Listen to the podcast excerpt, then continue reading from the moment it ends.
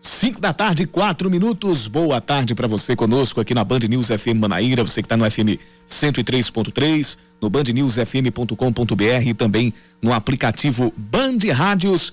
É hora de mais um Band News Manaíra, segunda edição. E depois de alguns dias, em horário diferente, eu estou de volta ao segunda edição e ao lado dela que voltou ao nosso microfone e ao comando do nosso segunda edição ontem Aline Guedes. Seja bem-vinda, Aline. Boa tarde para você. Boa tarde, Yuri Queiroga. Boa tarde aos ouvintes da Band News. Agora, como você bem frisou ontem, né? Em definitivo, nossa, nossa equipe completa.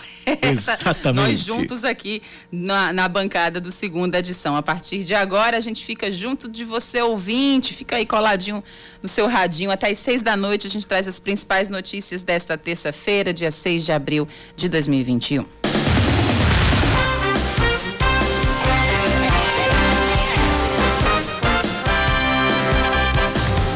O Sindicato das Escolas Particulares quer a volta às atividades presenciais para todos os níveis de ensino, até o médio, aqui na Paraíba. O advogado da entidade, Odésio Medeiros Filho, disse que deve encaminhar um pedido ao governador João Azevedo para extensão da flexibilização durante uma reunião que está marcada para hoje.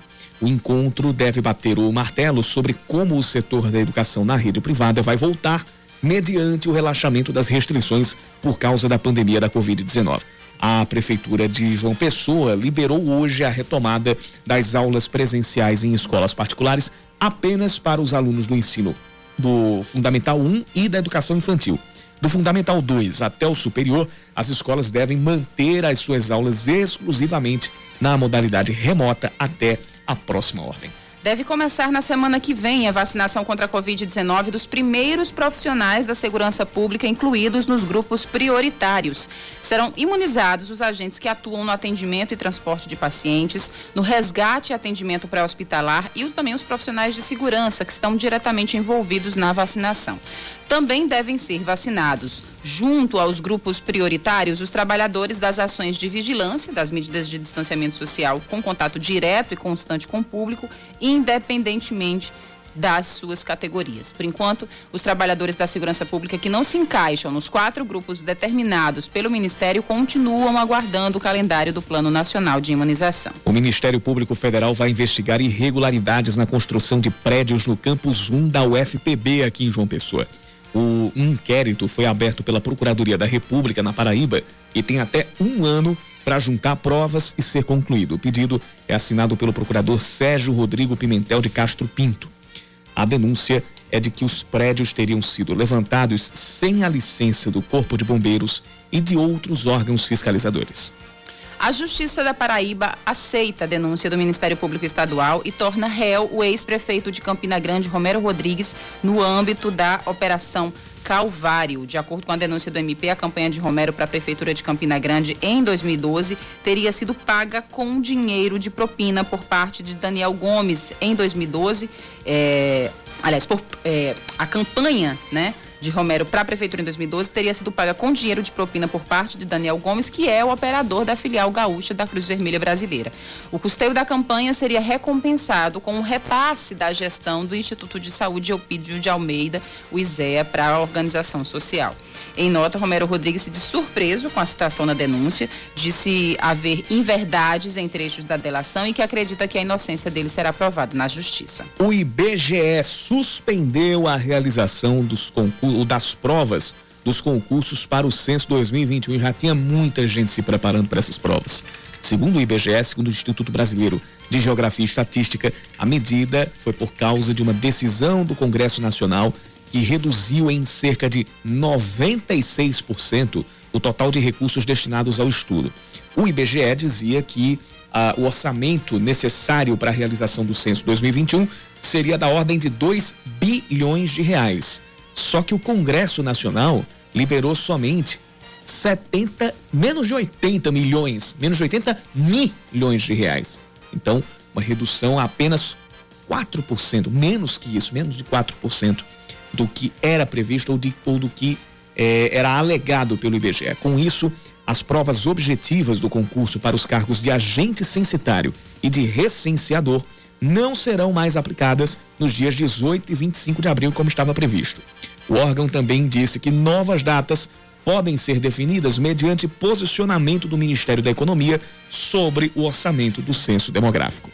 O Botafogo vai apenas cumprir tabela na última rodada da Copa do Nordeste nesse sábado, quando vai enfrentar o também eliminado Santa Cruz. Ontem o Belo foi eliminado da competição com uma rodada de antecedência após o um empate por 0 a 0 com confiança no estádio Almeidão. Inclusive, daqui a pouco, Yuri Queiroga vai comentar um pouquinho mais sobre esse jogo insosso o time ainda não venceu em jogos oficiais em 2021. O técnico Gerson Guzmão fez a estreia na equipe, substituindo Marcelo Vilar, que foi demitido no fim de semana. Fora do Nordestão, o Botafogo agora tem pela frente o Campeonato Paraibano, que começa na próxima semana. A estreia na próxima quinta contra o Souza, também do nosso amigo Yuri Queiroga, lá no estádio Marizão. E pelo que o Botafogo vem jogando, eu, como torcedor do Souza, passo a acreditar que dá para o Souza ganhar, viu? Pela, pela bola que o Botafogo tá faltando jogar. Esse é assunto para daqui a pouco, no final do jornal. 5 e 10, 5 da tarde, 10 minutos. É muito bom estar de volta ao Band News Manaíra, segunda edição, ainda mais ao lado de Aline Guedes. Vamos juntos até às 6 da noite, vamos juntos até o Reinaldo Azevedo bater aqui a nossa porta e você participa com a gente mandando a sua mensagem para o nosso WhatsApp 991 11 9207 991 11 9207.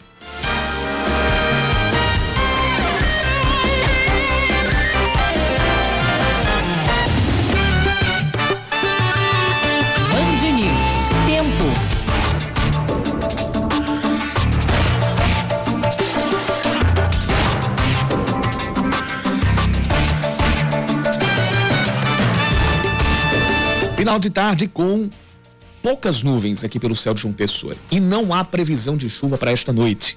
Devemos encerrar esta terça-feira com tempo firme aqui pela capital. A máxima hoje já chegou aos 31 graus. Agora a gente tem 28 de temperatura e à noite os termômetros voltam a marcar, ou voltam não, passam a marcar, devem marcar 23 graus de mínima. Em Campina Grande, Yuri Queiroga, terça-feira segue parcialmente nublada. A máxima também atingiu os 31 graus no dia de hoje. Nesse momento, os termômetros marcam 28. A mínima deve chegar aos 19 é, na noite da Rainha da Borborema. Também tempo estável, sem previsão de chuva. Você pode participar conosco, manda sua mensagem para o nosso 991 11 9207. A gente já tem aqui a participação do Pedro Limeira, já mandando aquele velho abraço democrático. Grande abraço, conosco. Pedro. Valeu, Pedro. Obrigado pela sua participação. Quem também está conosco é o ouvinte Lucas Simões e também com a gente o John Bennett. Tudo pelo nosso WhatsApp 991 11 9207. Os integrantes das forças de segurança e salvamento do estado vão começar a ser vacinados contra a Covid-19. Isso deve já acontecer a partir da próxima semana. A informação foi confirmada pelo governador João Azevedo durante entrevista aqui à Band News FM Manaíra. Segundo o governador, o Ministério da Saúde autorizou e enviou uma quantidade de imunizantes que representa cerca de 6% do total destes profissionais. O Ministério já autorizou. Nessa última remessa, chegaram 796 doses correspondente a 6% das forças que existem no estado, que serão aplicadas exatamente nessa área de segurança. Provavelmente amanhã nós estaremos iniciando já essa vacinação. Nesse caso das forças de segurança, em função da facilidade maior, será feita e implementada, claro, pelo estado. Não significa dizer que quem tenha 60 anos e seja da força de segurança não possa se vacinar e deve procurar os postos de vacinação dos municípios. Em busca de imunizar mais pessoas, a Agência Nacional de Vigilância Sanitária, a Anvisa, vai se reunir com, com governadores de 11 estados que estão interessados na importação da vacina russa Sputnik V. Além disso, a Anvisa deve explicar as dificuldades burocráticas que vem sofrendo para conseguir a autorização do uso emergencial da vacina aqui no país porque a discussão com o ministro anterior foi no sentido de que os estados buscariam fornecedores de vacinas, fariam e trariam para o ministério contratos firmes de fornecimento de vacinas, para que o ministério assumisse essas vacinas dentro do Plano Nacional de Imunização. Os estados iriam manter contatos, abrir portas, fazer contratos firmes de fornecimento, entregar ao ministério, para que pudesse essas vacinas serem distribuídas por todos os estados do Brasil. Nós estamos aguardando essa assinatura, evidentemente, e hoje a Anvisa vai promover essa reunião para dizer quais são as pendências que tem ainda com relação à vacina Sputnik. O novo decreto estadual em combate à Covid-19, publicado no fim de semana e válido desde ontem, liberou o funcionamento de alguns segmentos, como bares, restaurantes, o comércio, as igrejas e também os shoppings. Para a próxima semana, o governo também estuda a possibilidade de liberar as aulas presenciais para a rede pública e para a rede privada. Nós vamos fazer exatamente uma reunião com todos os segmentos que compõem, desde os trabalhadores da educação, sindicatos de professores, as universidades privadas e públicas, a universidade estadual também participando como universidade pública, para que a gente possa discutir, ouvir os, os segmentos, saber até que ponto, logicamente, a rede privada tem e pretende se comprometer junto conosco para criar um ambiente propício para que a gente possa fazer uma retomada das aulas de forma segura para professores e para alunos. No último, no último dia 22, os policiais civis do estado paralisaram as atividades em protesto, pedindo a, a, a prioridade na vacinação ou entrada nos grupos prioritários para a vacinação. De acordo com a, a Associação dos Policiais Civis de Carreira aqui na Paraíba, até o dia 5 de março, dia 5 de março passado, cinco policiais civis morreram por causa da Covid-19 e outros 233 investigadores já foram contaminados com a doença. Sobre a reunião para tratar da possibilidade da volta das aulas presenciais, é, tanto na rede privada quanto na rede pública, essa reunião a gente ainda não tem o resultado dela. Mas logo que aconteça, logo que a gente tenha uma definição partida desta reunião, a gente traz essa informação aqui na Band News FM Manaíra, aqui dentro do segunda edição ou então durante os nossos intervalos locais. Mas uh, o que acontece é que a gente teve, Aline, de. Não vou dizer da noite para o dia, porque a gente não chegou, e aí é bom que se repita isso. A gente não chegou a ter lockdown. Na verdade, a gente passou longe de ter um lockdown, na acepção mesmo do termo lockdown. Bem longe mesmo. O que a gente teve na semana passada foi uma pausa sanitária com a antecipação de feriados visando a fechar o comércio e restringir a circulação durante um determinado período de tempo e usando um artifício que seria a antecipação de feriados para que depois o especialmente o comércio, as atividades produtivas eh, pudessem ah, voltar a trabalhar estas datas ou compensar essas datas futuramente. Mas partiu-se de, de, de, de uma vez para uma reabertura talvez mais ampla do que a gente teve num momento semelhante do ano passado. Ou seja, você não teve uma reabertura aos poucos. Você de uma vez só é, já, já acabou com o toque de recolher, reabriu bares e restaurantes para funcionamento ao público a, por, um, mais, por um maior tempo. É, reabriu trouxe, a orla. Exatamente, reabriu a orla. É, tudo isso de, de, de, uma vez só. O que dá a entender.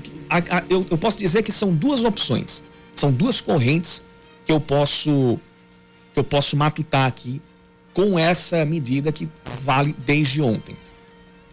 Ou realmente a gente teve um, um bom efeito daquele período de pausa sanitária e daquelas restrições, ou de certa forma o pessoal entendeu que não era aquele o caminho. Com o, o, o, fechamento do comércio. Fechamento do comércio, não, que ali foi uma, na pausa sanitária, foi diferente do que aconteceu em Pernambuco, que realmente aconteceu uma quarentena. Foi o fechamento do comércio e dos serviços não essenciais. Isso se prolongou até Quinta-feira Santa. É, mas ou isso ou então o pessoal entendeu que, ah, vamos, vamos, vamos voltar aqui a abrir, botar alguns protocolos para funcionar, mas a, a estratégia de fechar não funcionaria. E essa, essa percepção ela só deve ficar mais forte daqui a 10 ou 15 dias.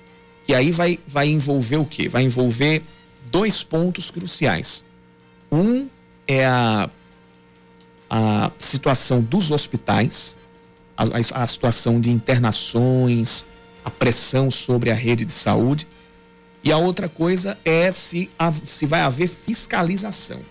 E esse é um ponto que me deixa muito preocupado, Aline, porque não é a primeira vez que a gente ouve, e já ouviu hoje também, uh, que se admite que não, não, tem a não há uma estrutura o suficiente para promover uma ampla fiscalização. E a gente sabe, infelizmente, que para muitas pessoas, quando chega na hora, falta um pouquinho da, da consciência coletiva. Então, o fato da gente ainda pecar pela fiscalização para manter o, os serviços abertos me preocupa por esse sentido.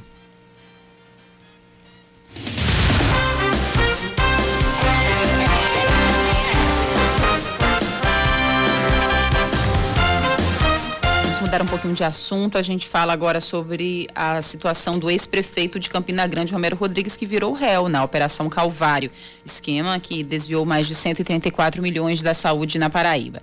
Ele será investigado depois que a Justiça acatou a denúncia do Ministério Público Estadual. De acordo com o MP, a campanha de Romero, a Prefeitura de Campina Grande, em 2012, teria sido paga com dinheiro de propina por parte de Daniel Gomes, operador da Cruz Vermelha Brasileira. Em troca, a organização social seria recompensada com a administração do Instituto de Saúde Eupídio de Almeida, no município, o ISEA. Em entrevista mais cedo à Band News FM Manaíra, Romero negou. E nem pedi absolutamente nada, nem recebi, e principalmente, do ponto de vista técnico, prático, não houve contratação dessa empresa, nenhuma empresa terceirizada, organização social, na Prefeitura de Campina Grande nos oito anos de mandato. Bem, o ex-gestor também nessa entrevista afirmou haver mentiras em trechos desta delação. Agora eu vou poder, naturalmente, quando notificar, ter acesso às informações, prestar os esclarecimentos necessários. Estou com a consciência tranquila, primeiro, que não, repito, contratei essa empresa. Não houve nenhum pagamento do erário público de Campina Grande para a empresa mencionada e com confiança aguardar, portanto, depois de exercer o meu sagrado direito de resposta, o resultado da Justiça Paraibana e com confiança a absolução desse processo. Bem, além de Romero Rodrigues, se tornaram réus Jovino Machado da Nóbrega Neto, Saulo Ferreira Fernandes e o próprio operador da Cruz Vermelha Brasileira, Daniel Gomes. A Assembleia Legislativa da Paraíba aprovou hoje o projeto de lei que garante prioridade em filas para doadores de sangue e de medula óssea no estado. Ah, os doadores vão ser beneficiados na fila de espera para supermercados, bancos, eventos culturais e também para lotéricas. Mas o objetivo principal desse projeto de lei é incentivar a doação de sangue, porque somente 1,6% da, da, da população faz esse gesto solidário. Inclusive, eu estou devendo isso também. No ano passado, por conta da pandemia, o Hemocentro da Paraíba teve uma queda de mais de 13%, que representa uma redução de 11 mil doações quando se compara com 2019. Para saber como está o estoque atualmente após o último feriadão, a gente conversa agora com Shirlene Gadelha, que é diretora geral do Hemocentro da Paraíba e já está conosco aqui por telefone. Shirlene, seja bem-vinda mais uma vez ao Band News Manaíra, segunda edição. Boa tarde para você. Eu já começo lhe perguntando como é que você classifica esse, esse, essa medida. É, ela tem realmente um poder de estimular as pessoas uh, a doar sangue? Ela tem um potencial de, de aumentar a quantidade de doadores aqui na Paraíba. Boa tarde, Chilene. Boa tarde, Yuri. Boa tarde a todos os ouvintes da Banda Manaíra. Então, essa, essa lei, ela, a gente sabe que a doação de sangue é altruísta e que, que apresenta é, fazer o ato de doar sangue é solidário e para que a gente não receba nada em troca. Mas com certeza essa lei também irá beneficiar muito a todos os nós hemocentros é, que precisam dessa doação voluntária do doador e que tudo que vem é bem-vindo. Então, agradecer a todos os parlamentares, todos os deputados pela unanimidade né, do projeto que foi aprovado, para que possamos também atingir o um maior número de pessoas a serem doadoras. Não que eles não vão só doar, porque teria o benefício né, desses, dessa prioridade, mas eu sei que essa solidariedade está no, no sangue, na veia de qualquer um cidadão de toda a Paraíba. Então, desde já agradeço a todos os deputados e também já faço meu convite a todos os doadores que diante desse quadro que a gente está agora, os doadores estão comparecendo, mas a pandemia, o Covid tem aumentado muito o caso das transfusões, a gente não está conseguindo manter nossos estoques de sangue. Bem, Shirlene, o projeto segue agora para a sanção do governador. E caso seja aprovado, o Hemocentro pensa numa possibilidade de ampliar as instalações aqui em todo o estado? Qual é a porcentagem dos paraibanos que são doadores atualmente? Então, a gente, como é bem mencionado, Aline, aí no, no, projeto que com certeza será enviado para o governador e com certeza deverá ser aprovado por ele, é, a gente não tem um terço de doadores, né? A gente precisa ter um maior número nessa conscientização, nessa efetivação da doação de sangue. Porque muitas vezes a gente pensa que doar uma vez no ano, a gente vai conseguir os nossos estoques. Não. Se a gente fizer efetivamente esses doadores regulares no nosso banco de sangue, vai ajudar muito, porque o homem pode efetivar a doação a cada dois meses, mas ele só pode doar quatro vezes no ano. E a mulher pode efetivar a cada três meses, podendo doar três vezes no ano. Então, isso seria uma doação regular, onde também queria isenção desse esse projeto de lei que chegou agora do deputado, auxílio do deputado Felipe Leitão, como também outras isenções que o doador de sangue ele já, já foi adquirido. Ou seja, esse para ter direito a esse benefício, os doadores de sangue têm que comprovar essa regularidade, né, de tantas doações naquele X período. No caso, como a senhora explicou, para homens, por exemplo, quatro doações no período de 12 meses. Isso, exatamente isso, ali. A mulher a mulher precisa ter as três é, doações regulares durante os últimos 12 meses, né? Que ela fez a doação. Então, a partir daí é que ela tem, conquista essa isenção, que é realmente, acredito que para todos os doadores é uma conquista. Desde já eu já, já agradeço a todos os doadores, que eles são muito solícitos, a todos os nossos, nossos pedidos, os nossos apelos para que eles precisam estar doando sangue, mesmo diante dessa pandemia. A gente não consegue ter sangue de outra forma, a não ser através da doação de sangue. O sangue a gente não tem como fabricar, não tem como comprar. Ele tem que ser esse gesto solidário e fraterno ao ser humano.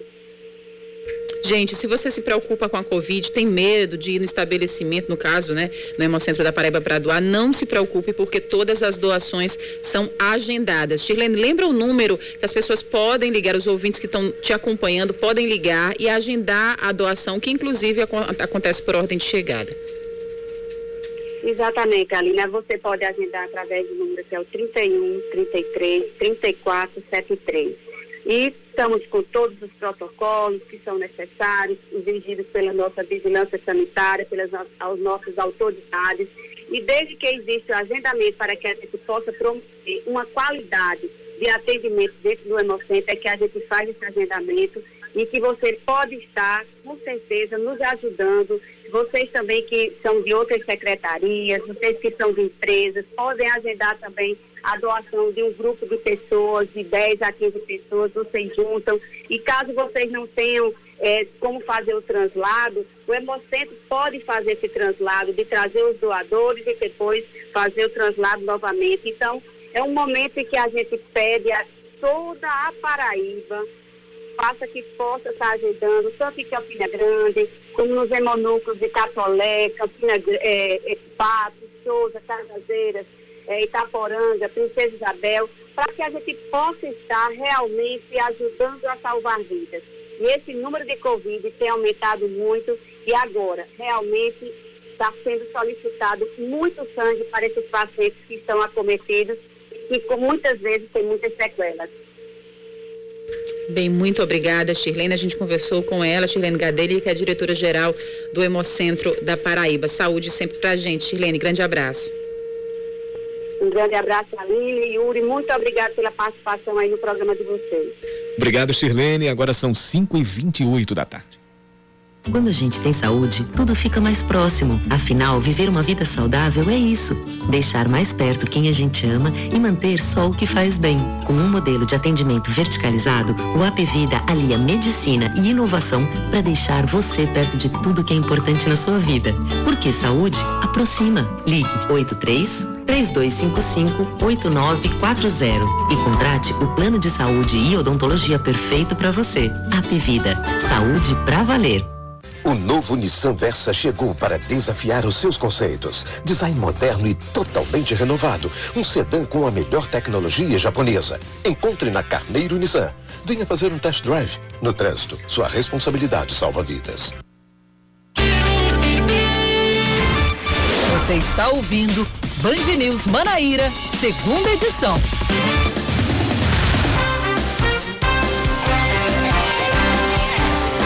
Estamos de volta às 5 da tarde, 29 minutos. Novas doses serão disponibilizadas para profissionais da saúde em João Pessoa que ainda não se vacinaram contra a Covid-19. A imunização para esse grupo será, vai acontecer no posto de drive-thru que fica no Mangabeira Shopping, sempre das 9 da manhã até as 3 da tarde. Mas é preciso que o profissional se cadastre antes no aplicativo Vacina João Pessoa pelo site vacina.joaopessoa.pb.gov.br. Na verdade, é o mesmo, digamos digamos assim, a mesma plataforma, mas está aí disponibilizado de duas formas, que é pelo aplicativo, você baixa no seu smartphone, ou então você entra no site, que é esse que eu falei, vacina.joaopessoa.pb.gov.br.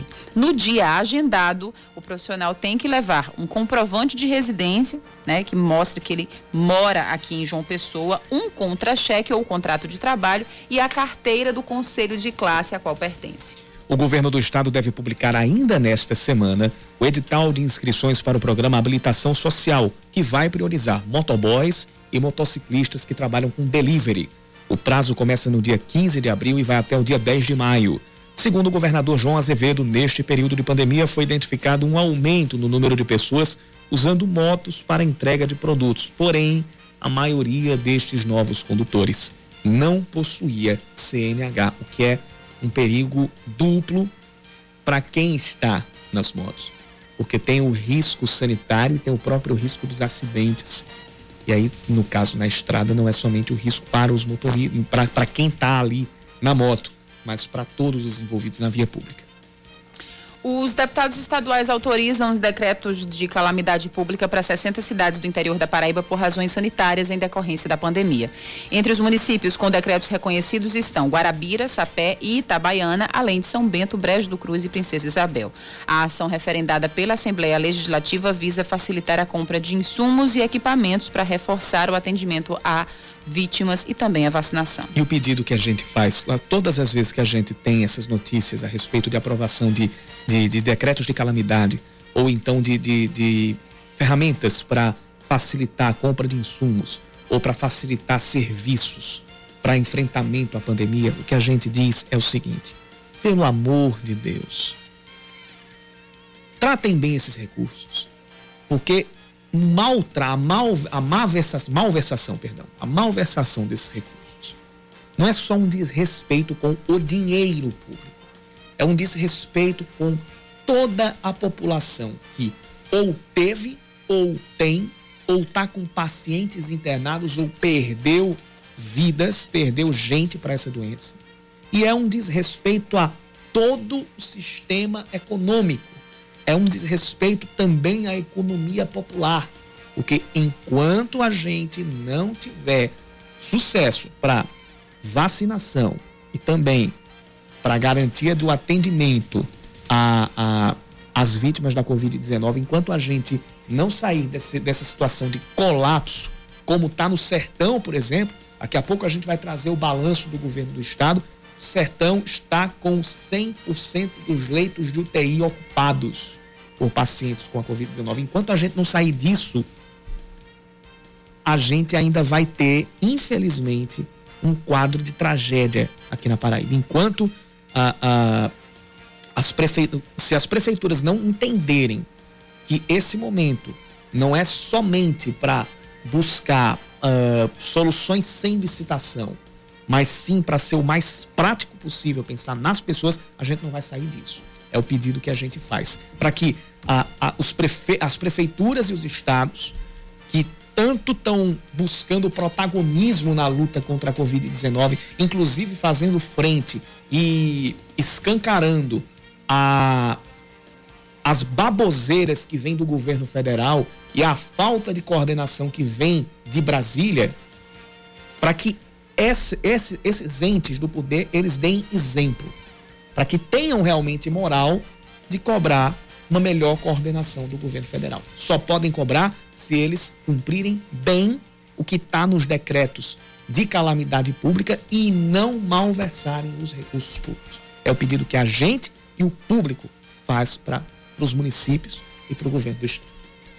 O Fundo Monetário Internacional diz que o Brasil precisa priorizar a vacinação para acelerar a recuperação econômica do país, o famoso chover no molhado. Segundo a entidade, essa é a melhor aposta para que a economia brasileira cresça 3,7% este ano, como esperado pelo FMI.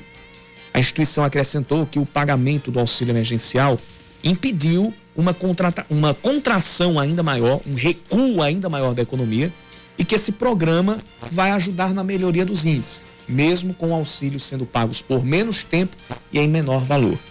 O fundo também alterou hoje a previsão de crescimento da economia global, revisando de 5,5% para 6% em 2021.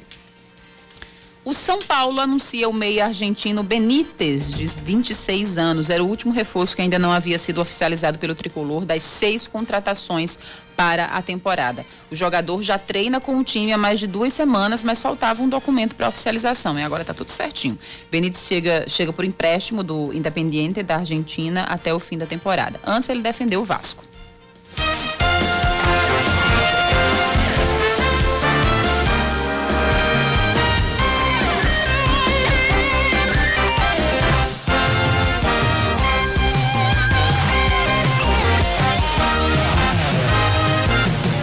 São 5h35, tem participação aqui do ouvinte Fred dos Bancários, dizendo: Boa tarde, Yuri. A população precisa fazer sua parte também. Já chega de tanto erro, de tanta morte. É como a gente disse é, no primeiro jornal. E dois, os dois pontos mais. Uh, os dois pontos nevrálgicos para a gente saber se realmente a melhor saída era. Uh, fechar ou se aquilo não tinha mais efetividade, se dá para conviver com esse cenário de pandemia? Com os serviços abertos, os dois pontos são a consciência da população, a consciência em cumprir as medidas de distanciamento, em compreender que a gente ainda está no meio dessa pandemia, que a gente ainda está numa situação horrível em relação às redes de atendimento e a própria pressão em cima destas redes de atendimento. Você não deixar que essas redes entrem em colapso. Uma coisa é conectada com a outra. E são essas coisas que vão nos dizer se a gente vai ter condições de abrir o comércio plenamente, de voltar às atividades plenamente, mesmo forçando a barra em meio a colapso, em meio a novos casos, a recorde de mortes, a recorde de novos casos que estão sendo registrados em vários locais aqui do país. Então, entra nisso a participação do, do, do Fred dos bancários. Ah, tem muita, pessoa, tem muita gente cansada, tem muita gente que não aguenta mais. Todos nós estamos assim. A gente não aguenta mais esse esse esse, esse período, a gente não aguenta mais este estado de coisas. Só que a gente só vai sair se, além de cobrar de quem tem a caneta na mão, a gente também fizer a nossa parte. Isso, ter disciplina, de fato.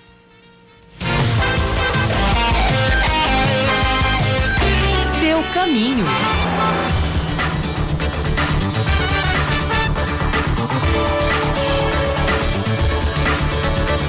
Bom, nós voltamos já a, ao expediente normal de trabalho no comércio.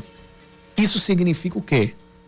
Significa que tem rush significa que a Pedro II já está com o trânsito daqueles. Quem vai pegar Pedro II saindo do centro da cidade para a Zona Sul já pega trânsito intenso a partir da frente do Hemocentro até o semáforo com a Avenida Rui Barbosa, lá no bairro da Torre. Outro ponto com trânsito mais engarrafado é a chegada rotatória do Caique, nos dois sentidos da Avenida Hilton Souto Maior. Rotatória do Caique, chegando ao trevo das Mangabeiras e também saindo dela, saindo deste trevo.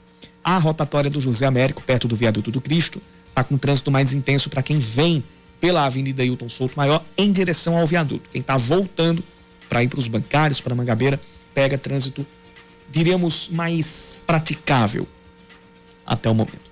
Principal do Geisel, trânsito complicado, desde a lateral da Central de Polícia até a entrada do João Paulo II e do Funcionários 2. E o Geisel, ou, aliás, a Avenida Juscelino Kubitschek, a esquina ali do Campo dos Santos, também está com trânsito complicado neste momento. Você está ouvindo Band News Manaíra, segunda edição.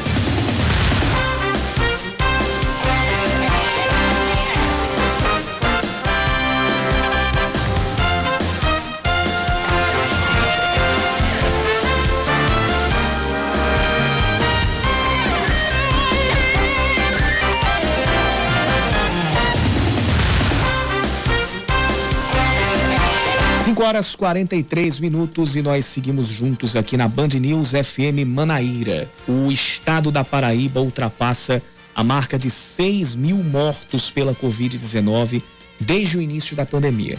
De ontem para hoje, segundo o boletim divulgado há pouco pela Secretaria de Saúde do Estado, foram mais 27 óbitos confirmados. 817 novos casos foram registrados, elevando o número para 265 mil 457.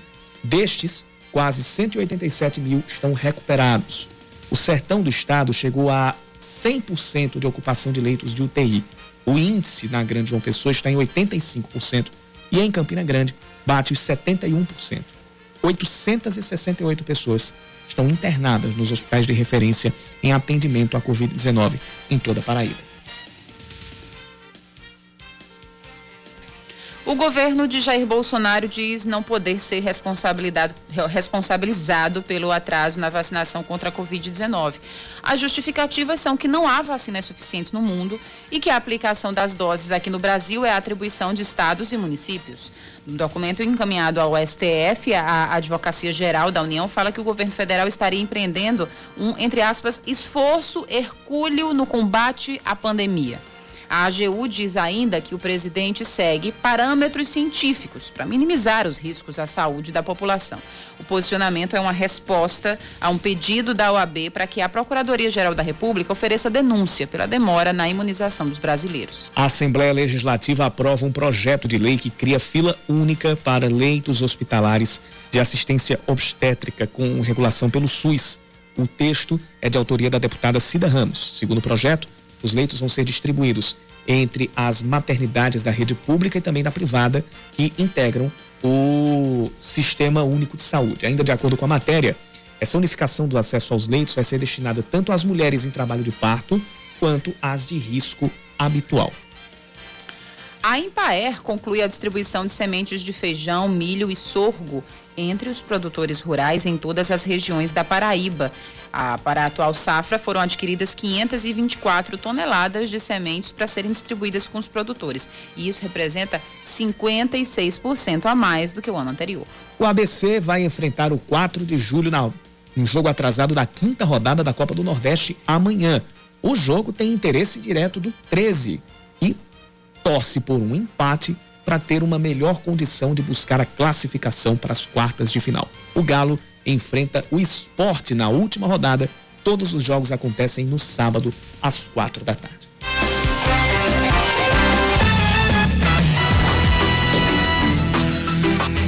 A gente volta a falar sobre o boletim divulgado agora há pouco pelo governo do estado, a Secretaria, a Secretaria de Saúde, uh, informando sobre os novos casos e as mortes por Covid-19 é, tidas ontem, né, registradas ontem.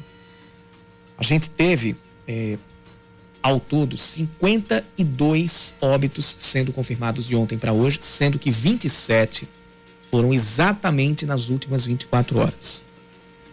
A gente tem que, tem que separar esses dados. Né? Porque você tem, por exemplo, das, foram 27 nas últimas 24 horas, as outras 25 aconteceram é, de 4 de março até ontem, até hoje, quer dizer. Se a gente for, for pegar, é, tirar esses dados das últimas 24 horas, então de 4 de março até o final do domingo. E aí se colocam essas 25 que aconteceram, mas que estavam sob investigação e que no boletim de ontem foram atestadas como causadas pela Covid-19. Então são 6.001 óbitos por Covid aqui na Paraíba ao total, são 265.457 casos, e 186.879 pacientes já recuperados. Já foram feitos quase 758 mil testes para a Covid-19 aqui na Paraíba. Dos novos casos, dos 817 novos casos das últimas 24 horas, a gente tem 106 de pacientes já internados. Hoje, o número de pacientes internados em unidades de referência é de 868. 72 deram entrada em leitos, de, de, em leitos hospitalares nas últimas 24 horas também.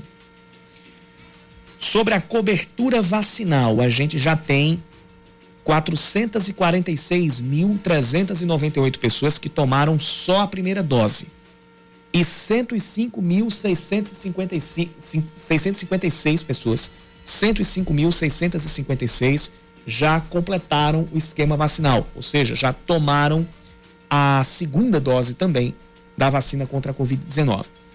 Já foram distribuídas junto aos municípios quase 836 mil doses da vacina ou das vacinas contra a Covid-19 e 552 mil já foram aplicadas segundo o sistema do Plano Nacional de Imunização, aquele sistema alimentado pelas secretarias estaduais, mas que aparece pelas secretarias municipais de saúde, quer dizer, mas que vai direto lá para o sistema do Ministério da Saúde.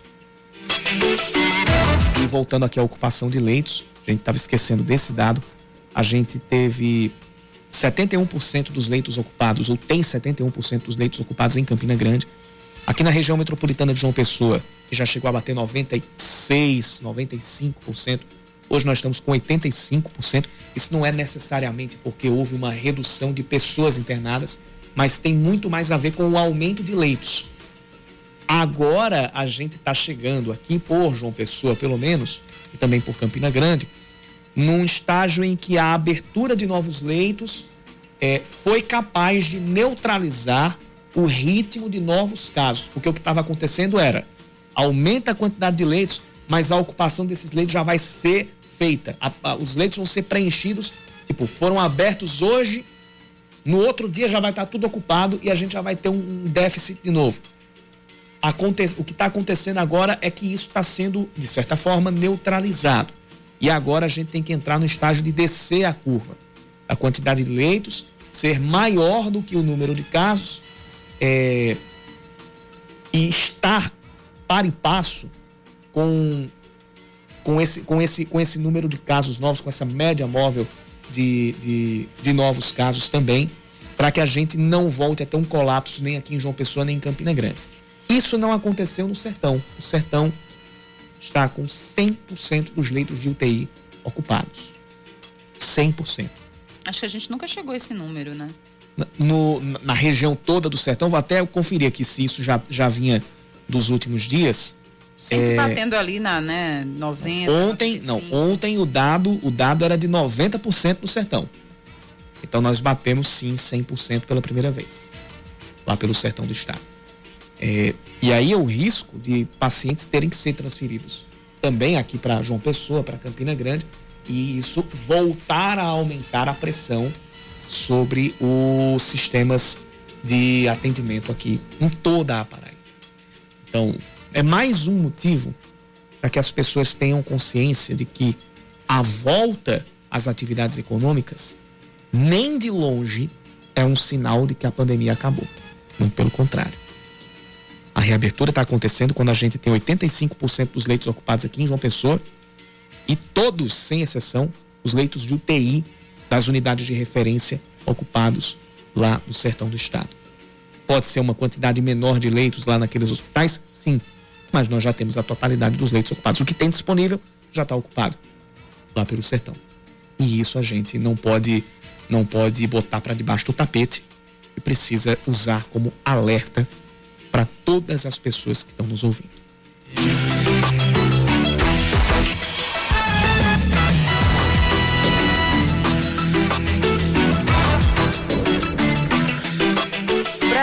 É um dos 10 países do mundo que menos realiza testes do coronavírus. De Brasília, João Pedro Melo. Brasil continua como um dos 10 países que menos testam a população com relação à Covid-19, mas que de maneira inversamente proporcional tem um grande número de casos confirmados da doença. Um levantamento da plataforma Our World in Data aponta que o país aplica 78 testes a cada 100 mil habitantes, ficando atrás de nações como o Cazaquistão e o Iraque. Aqui na América do Sul, Brasil só fica à frente da Bolívia e do Equador. E o país que mais testa no continente é o Chile, com 519 aplicações a cada mil habitantes. O fato é que não faltam testes aqui ao Brasil, já que pelo menos 3 milhões do modelo RT-PCR podem ir para o lixo caso a Agência Nacional de Vigilância Sanitária não estenda novamente a validade deles. Os exames são do Ministério da Saúde, foram comprados em abril do ano passado e estão parados em depósitos do órgão espalhados por todo o país. A infectologista Ana Helena Germólio destaca que cabe mesmo à Anvisa analisar se esses testes ainda são eficazes para detectar a Covid-19. A gente sabe que vários produtos eles têm seu prazo de validade determinado, mas não significa que ele vai perder sua eficácia naquele prazo de validade. Então, desde que a Anvisa, que é o nosso órgão regulador, ele chancela essa, essa dilatação do prazo de validade, não tem problema nenhum. Se a gente observar outros países que tiveram sucesso, muito êxito, na contenção da pandemia, uma das estratégias principais é a testagem em massa. Esses testes integram um montante de quase 7 milhões que já tiveram a validade estendida pela própria Anvisa em dezembro do ano passado até junho deste ano. Em outro ponto, o Brasil ofereceu cerca de 1 milhão destes materiais para o Haiti, que recusou 970 mil unidades, aceitando apenas uma fração de 30 mil testes. Com isso, o prejuízo total para as contas do governo federal está estimado em 206 milhões e 400 mil reais, já que os testes foram comprados e não utilizados. Além disso, o executivo estabeleceu como meta inicial da pandemia testar mais de 24 milhões de pessoas com relação à Covid-19 nos primeiros seis meses de 2020. No entanto, dados do próprio Ministério da Saúde apontam que menos de 12 milhões de testes foram feitos em todo o ano de 2020 até março de 2021.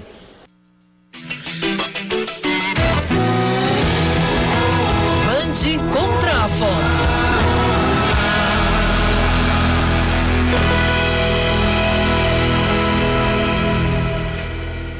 Em rede, a campanha Band contra a fome. E aqui na Band News FM Manaíra e na TV Band Manaíra é a campanha Movimenta Paraíba buscando ajudar na divulgação do seu negócio. A gente abre espaço para você, pequeno empresário, lojista ou autônomo, exibir aqui na nossa programação uma propaganda do que você faz. E nós já temos um áudio, né, Leandro? A gente já tem um áudio novo, mais gente uh, divulgando o seu negócio aqui para nossa programação. Bora ouvir?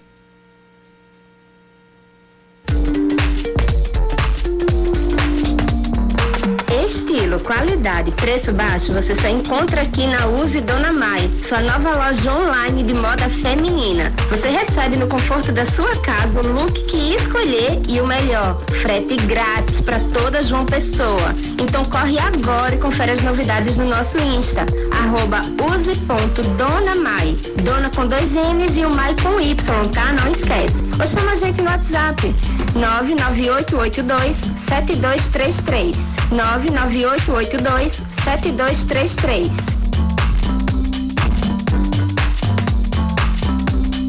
Amei esse anúncio? Adorei.